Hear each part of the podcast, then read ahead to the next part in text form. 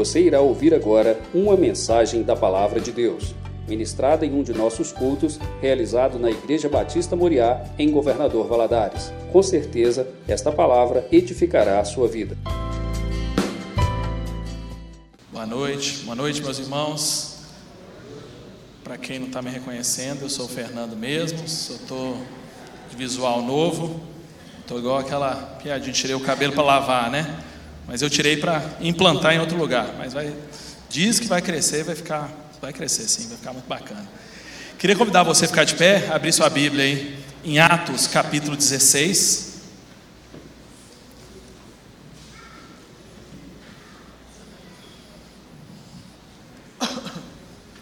Atos 16, a partir do versículo 25.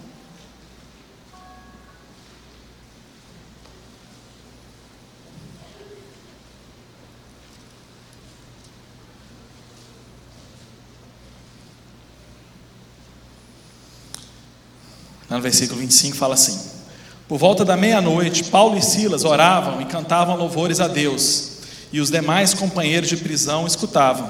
De repente, sobreveio tamanho terremoto que sacudiu os alicerces da prisão. Todas as portas se abriram e as correntes de todos os presos se soltaram. O carcereiro despertou do sono e, vendo abertas as portas da prisão, puxou da espada e ia suicidar-se, pois pensou que os, que os presos tinham fugido. Mas Paulo gritou bem alto: Não faça nenhum mal a si mesmo, estamos todos aqui. Então o carcereiro, tendo pedido a luz, entrou correndo e trêmulo, prostrou-se diante de Paulo e Silas. Depois, trazendo-os para fora, disse: Senhores, o que eu devo fazer para ser salvo? E responderam: Creia no Senhor Jesus e você será salvo, você e toda a sua casa. Pregaram a palavra de Deus ao carcereiro e a todos que faziam parte da sua casa. Naquela mesma hora da noite, cuidando deles, lavou-lhes as feridas dos açoites, e logo a seguir, eles e todos os membros da casa deles foram batizados. Então, levando para a própria, sua própria casa, deu-lhes de comer, e todos, e com todos os seus, manifestaram grande alegria por ter crido em Deus. Senhor, muito obrigado, meu Deus, por estarmos aqui reunidos essa noite e termos a oportunidade, Senhor, de refletirmos sobre a tua palavra, Senhor.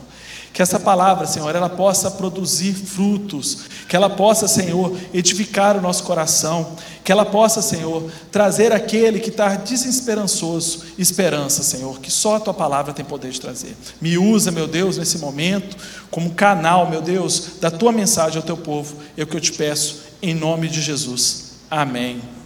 Pode se sentar, irmão.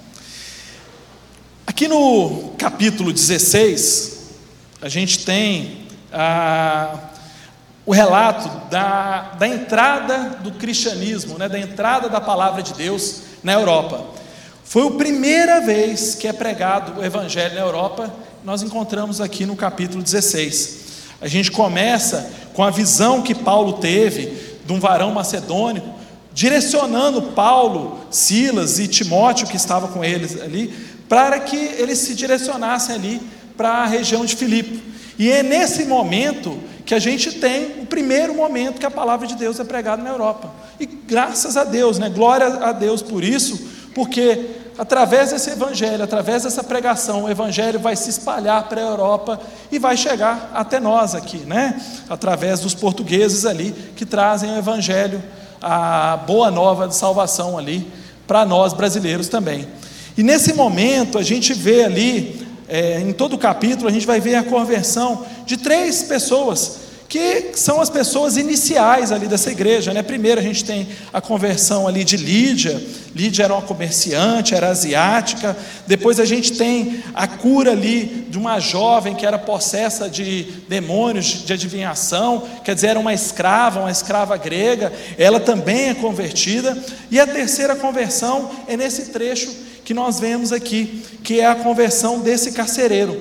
Né? A gente começa ali com o um relato de que Paulo e Silas estavam presos, eles foram presos ali porque logo após ali que eles curam, eles libertam essa jovem da, que estava possessa ali, tinha senhores que obtinham lucro através das adivinhações dela. E esses homens vão denunciar Paulo e Silas, que eles estavam pregando algo estranho que não era comum, e Paulo e Silas são presos.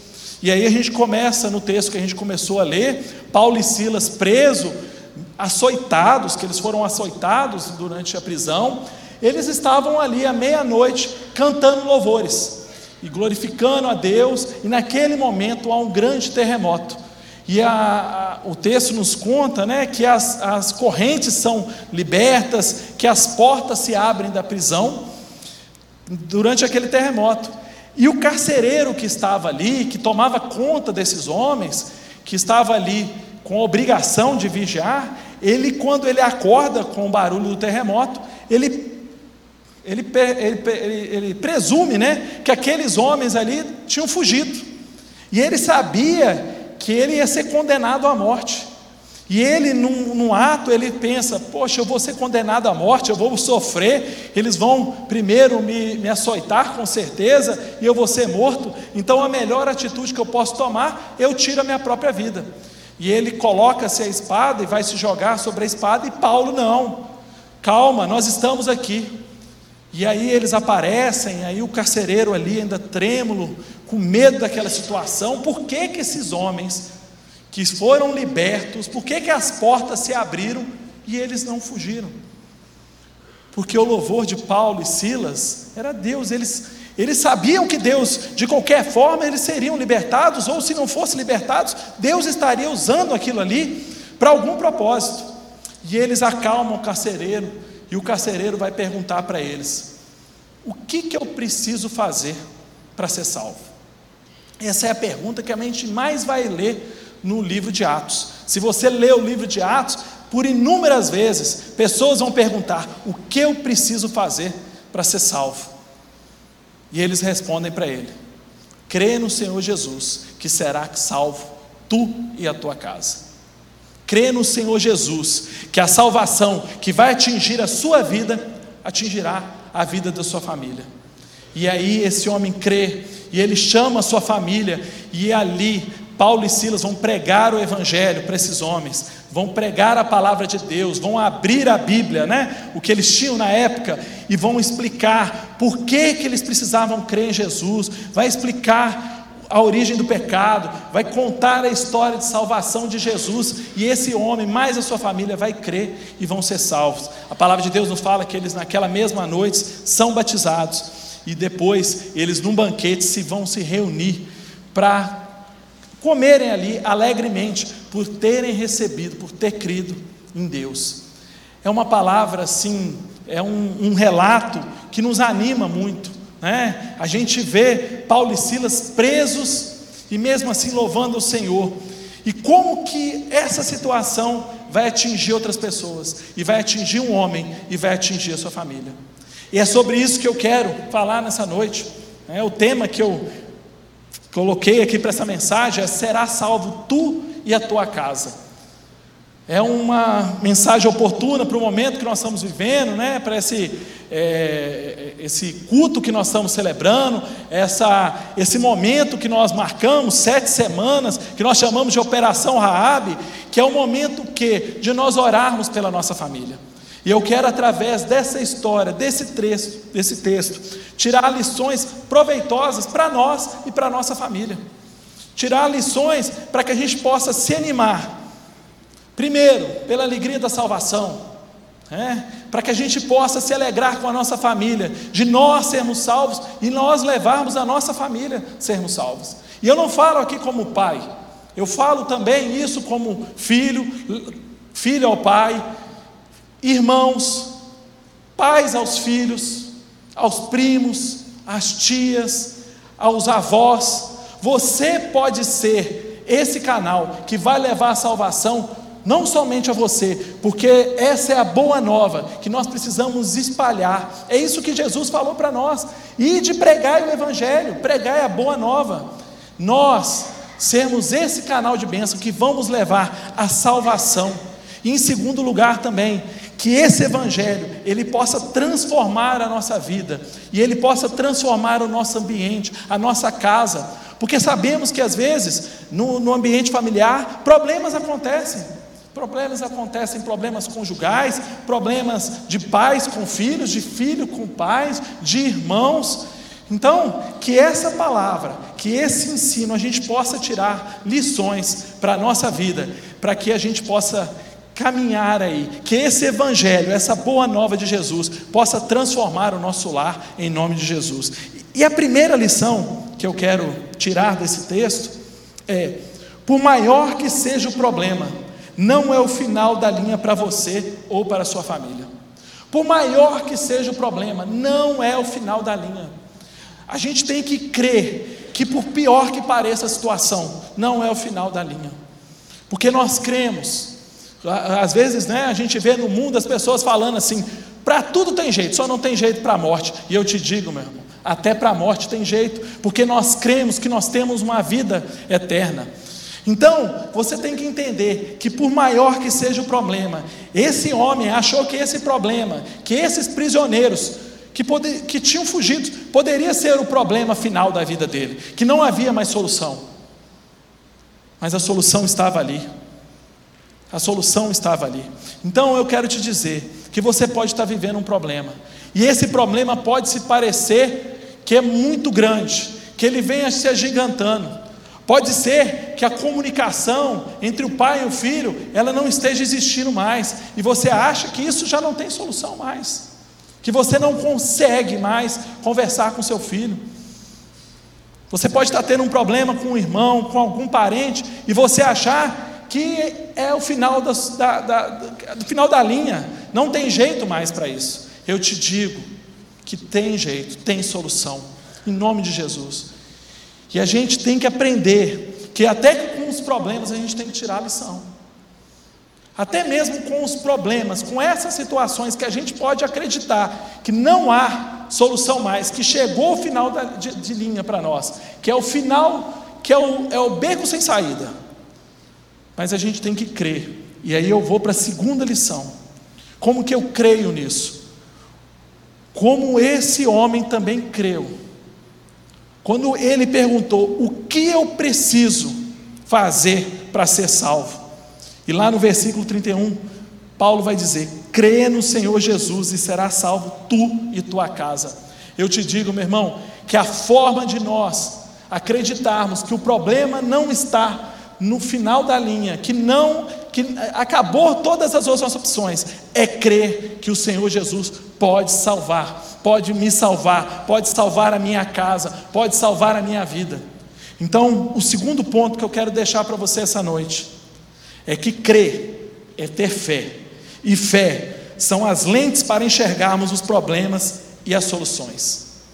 Quando a gente crê, quando a gente acredita que Jesus está no controle de todas as situações, nós temos fé, e essa fé vai nos enxergar melhor o problema e a solução.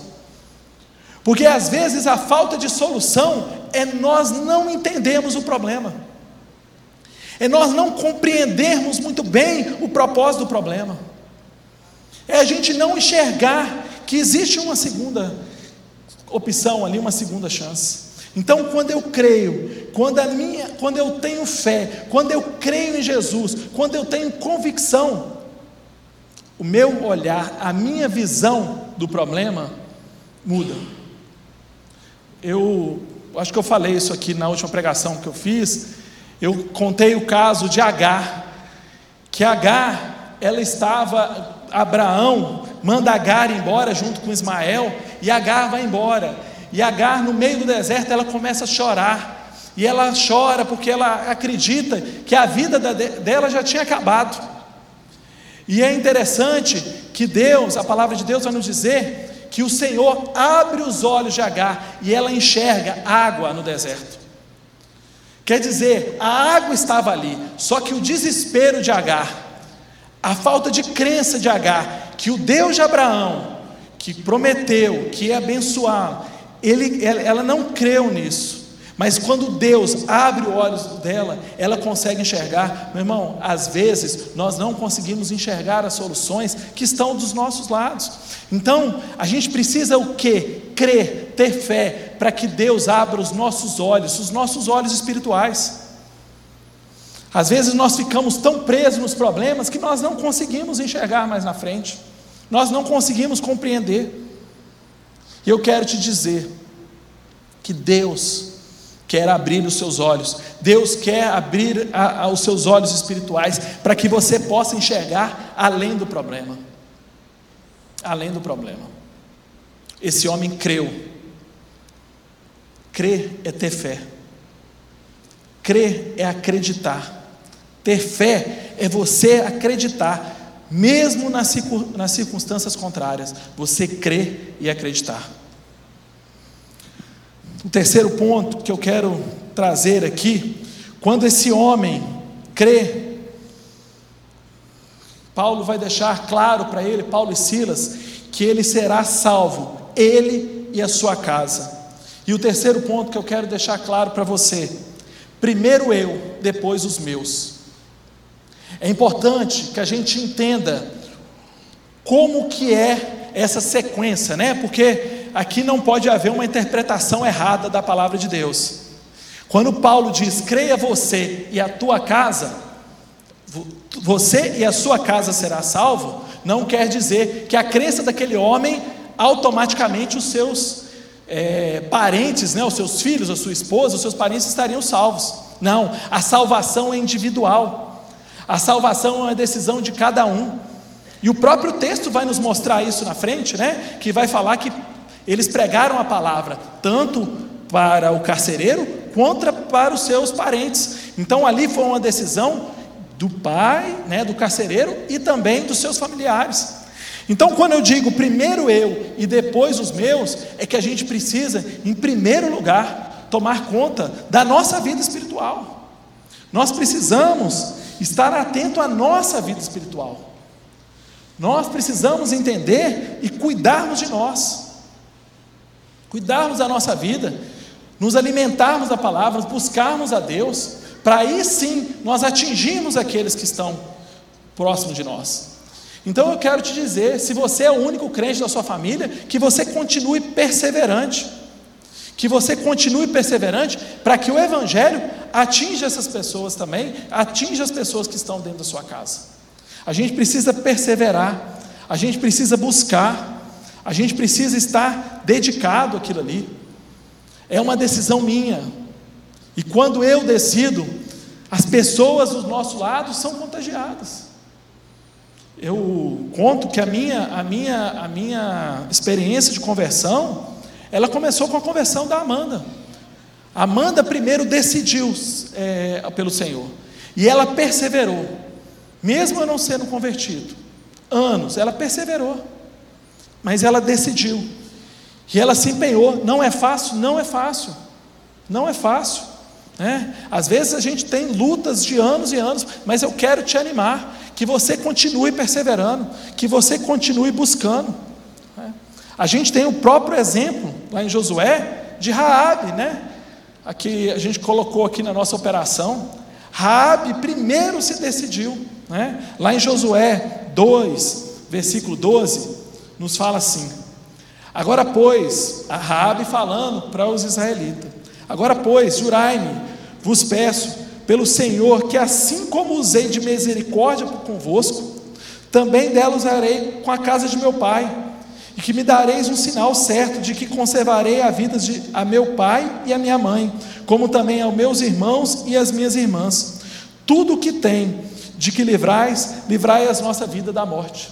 Rabi decidiu, ela decidiu colocar a vida dela em risco para proteger aqueles espias, porque ela cria que aquele Deus que havia feito, que estava fazendo tanto milagre na vida daquele povo, era o Deus verdadeiro. Rabi creu, Rabi teve fé que aquele Deus dos israelitas era o Deus verdadeiro, e ela decidiu, primeiro por ela, ela colocou a vida dela em risco quando ela esconde os espias. E logo na sequência, ela vai interceder pela vida da, da sua família. Ela vai interceder pela vida do seu pai, pela vida de sua mãe, pela vida dos seus irmãos. Então, eu quero, com o exemplo de Raabe, dizer para você que, em primeiro lugar, você decide por você, e em segundo lugar, você vai buscar a sua família. Porque às vezes nós estamos buscando a salvação tanto para as pessoas que estão próximas da gente que a gente esquece de nós mesmos. Então que você coloque em mente que você precisa primeiro se posicionar perante Deus, para depois você testemunhar para que os outros sejam transformados. Seja referência, seja um exemplo na sua casa. Que eu tenho certeza, como Deus fez isso na família de Raabe, como Deus fez isso na minha casa, Deus vai fazer também na sua casa, em nome de Jesus. O quarto ponto aqui que eu quero deixar desse texto, que é muito claro, e é um ensinamento prático, que é um ensinamento de ensine a palavra no lar. Lá em Deuteronômio 7, versículo 6, Moisés vai falar para o povo: Tu inculcarás, que é a palavra de Deus, quer dizer, colocará na cuca, né? Abrir a mente a teus filhos. A gente precisa ensinar a palavra de Deus dentro de, da nossa casa. A gente precisa ler a palavra de Deus dentro da nossa casa. Isso é um ensinamento prático. A gente ouve isso aqui na escola bíblica dominical, no culto de domingo à noite, no culto de quarta-feira, mas isso é muito importante. Moisés sabia disso, por isso que nos discursos finais dele, no livro de Deuteronômio, ele deixou registrado que a necessidade da que a palavra seja transmitida de geração em geração a palavra seja ensinada aos nossos filhos. Que se você é filho, o seu pai não conhece a palavra, que você faça o contrário, você ensine ao seu pai.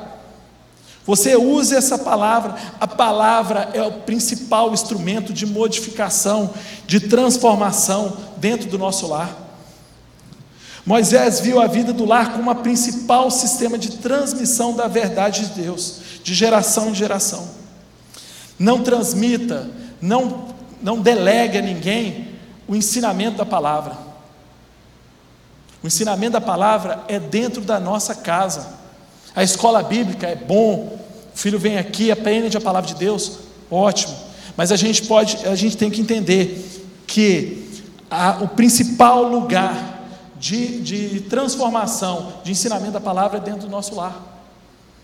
E aí, isso é responsabilidade não somente dos pais, é aquilo que eu estou falando. Você, se você é o único crente dentro da sua casa, que você fale da palavra, que você recite versículos no seu lar, que você ore a palavra, que você leia a palavra para servir de referência. Ensinar a palavra é a melhor forma de aprender. Quando nós ensinamos a palavra, quando nós falamos da palavra, nós aprendemos também. A palavra de Deus, a Bíblia, ela não é nenhum, nenhum, nenhum tipo de, de enigma, ela está aberta a todos, ela pode ser usada, ela pode ser ensinada. A palavra de Deus, ela é clara, ela é compreensível, ela é para todos. Dê liberdade aos seus filhos a fazer perguntas dentro de casa, perguntas da, da, do ensinamento, às vezes dúvidas que surgiram aqui na escola bíblica. Toda pergunta, ela é honesta, ela é necessária, né? ela é importante. Perguntas simples, às vezes esclarece temas complexos. É importante que a gente aprenda a discutir a palavra de Deus dentro da nossa casa. A gente aprenda a falar da palavra de Deus dentro do nosso lar. Segundo ensinamento que eu vejo aqui nesse texto, que transformou a vida daquele carcereiro é viva a palavra de Deus. Além de ensinar a palavra, de falar da palavra, a gente precisa viver a palavra. Lá na, na, na, carta de Paulo aos Coríntios, Paulo vai dizer que nós, muito além do que nós falamos, muito, nós somos as verdadeiras cartas vivas do Senhor. As pessoas vão ler a Bíblia através da nossa vida. Sem ter sido uma referência.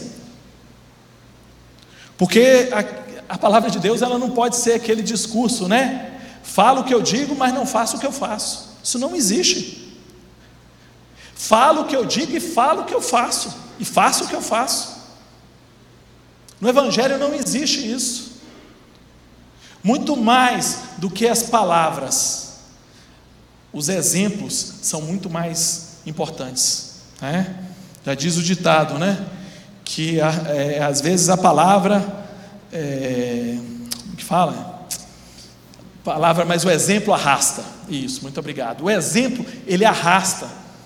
Porque muito além do que eu falo, é muito fácil é, eu pregar. Mas eu estou vivendo essa palavra e eu me pergunto isso. Porque muito mais do que o ouvinte, aquele que fala e prega vai ser responsabilizado pelo aquilo que disse. Eu vivo aquilo que eu prego, eu tenho vivido aquilo que eu falo, eu tenho sido exemplo para os meus filhos. O que eu falo aqui no altar, eu tenho vivido na minha vida. Meu irmão, eu sou falho, eu também não sou perfeito. Mas eu luto para viver essa palavra. Eu luto para que essa palavra ela possa se tornar referência através muito mais das minhas atitudes. Para que ela possa atingir a vida daquelas pessoas que estão próximas de mim.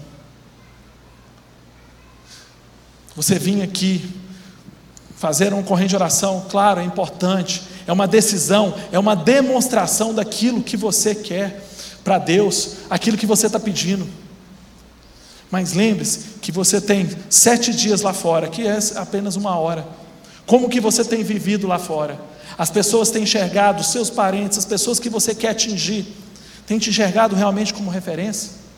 Os problemas que você tem vivido, você, como conhecedor do Evangelho, tem sido aquela pessoa que tem se levantado e falado assim: não, eu quero ser um instrumento de paz nessa casa. Mesmo que a gente viva em guerra, mas eu vou ser um instrumento de paz aqui dentro. Mesmo que o ambiente nosso não tenha sido bom, mas eu creio que eu creio na palavra de Deus, eu creio que essa palavra me transforma, eu creio que ela vai me transformar e eu vou ser diferente. Então eu decido. Nós precisamos ter decisão. A palavra ela vai entrar na sua mente, mas é através da sua ação que ela vai atingir as outras pessoas.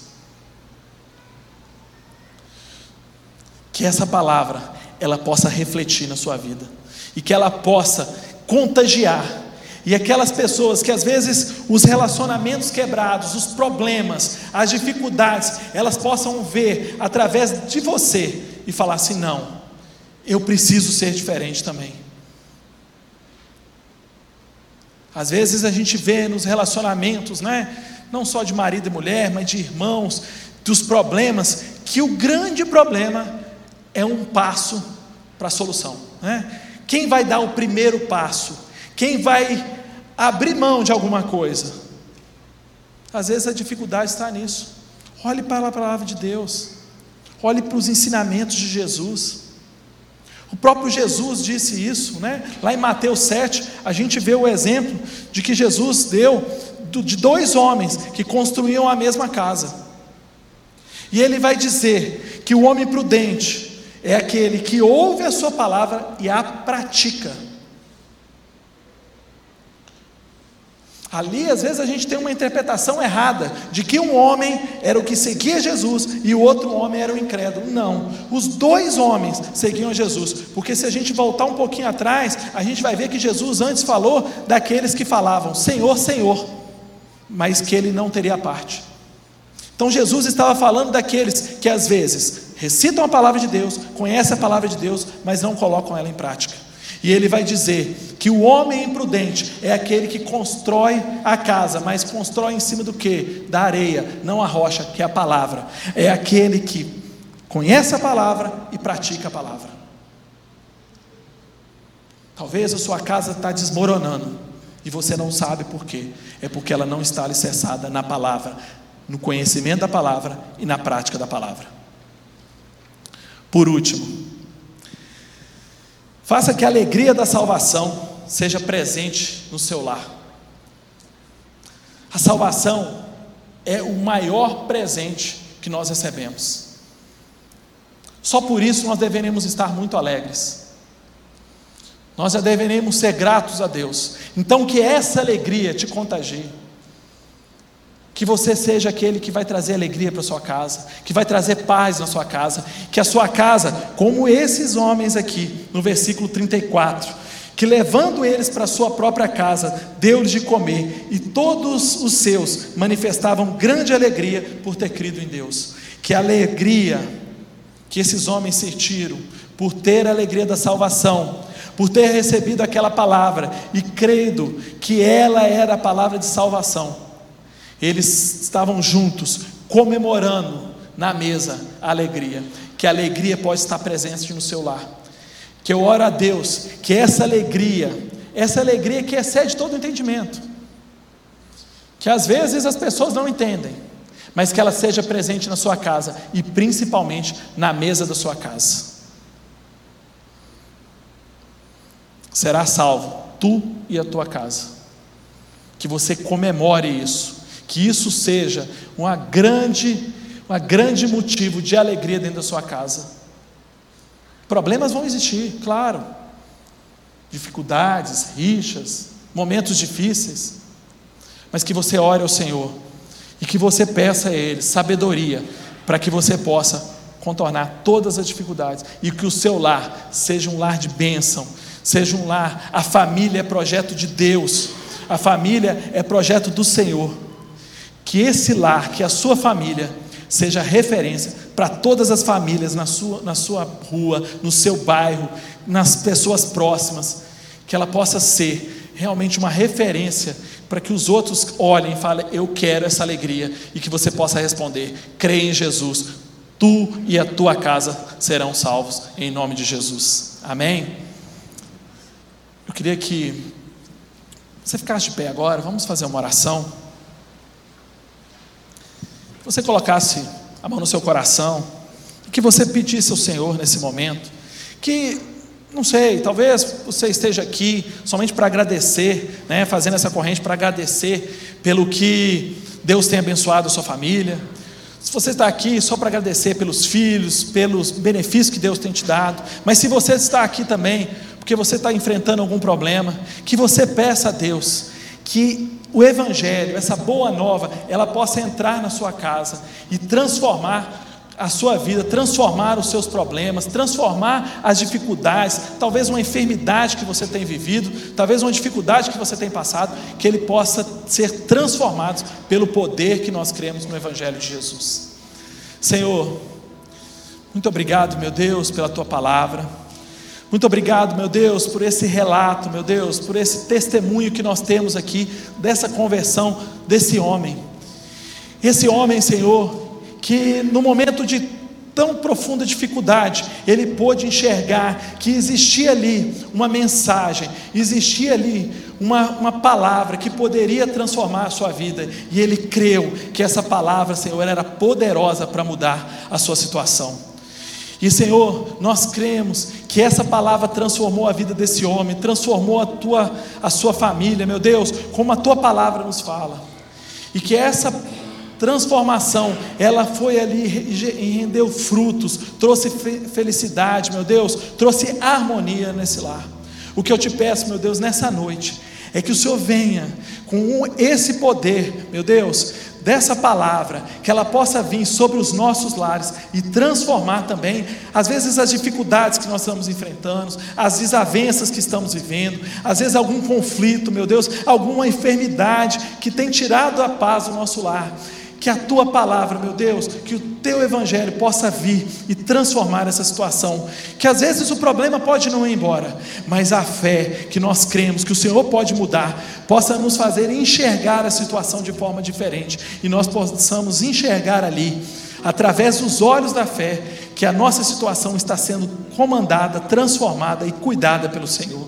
Ô oh, Senhor, nos abençoe, abençoe a minha vida, a minha família e a família de cada irmão aqui. É o que eu te peço nessa noite, em nome de Jesus. Amém.